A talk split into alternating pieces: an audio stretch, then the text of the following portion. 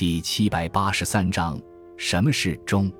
忠是中国传统社会中一项基本的道德要求。忠原初是指对别人尽心尽力的忠诚态度，而不是专指臣对君的道德规约和行为职责。《论语·述而》第七载：“子以四教问行、忠、信。”忠就是孔子的四项基本教育内容之一。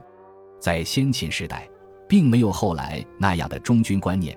孔子关于臣对君忠的看法是：“君使臣以礼，臣事君以忠。”也就是说，不是单方面的要求臣对君的忠诚，首先提到的是君要以礼待臣。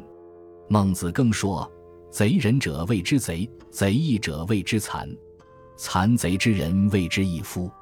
闻诸义夫纣矣，未闻是君也。”由此可见，在孟子这里，暴虐之君如纣者，是为民贼毒夫，杀掉这样的暴君是无所谓弑君的。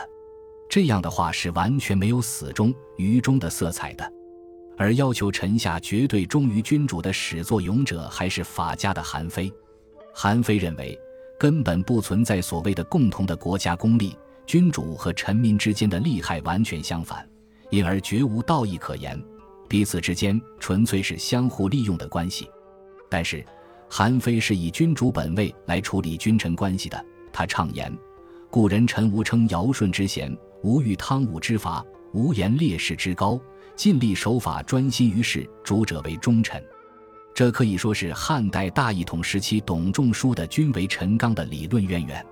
自从忠被列入三纲之后，这一观念为封建统治者绝对化。皇帝作为万民之君，受命于天，授权于神，要求民众对皇帝无条件的履行忠诚，也就是所谓“君让臣死”。臣不得不死。另外，在帝制时代，皇帝往往是作为国家的代表被看待的。臣民效忠于皇帝，常常与尽忠于国家是合在一起的。出于对国家的情感和职责，贤臣也要求自己尽到对皇帝的忠诚。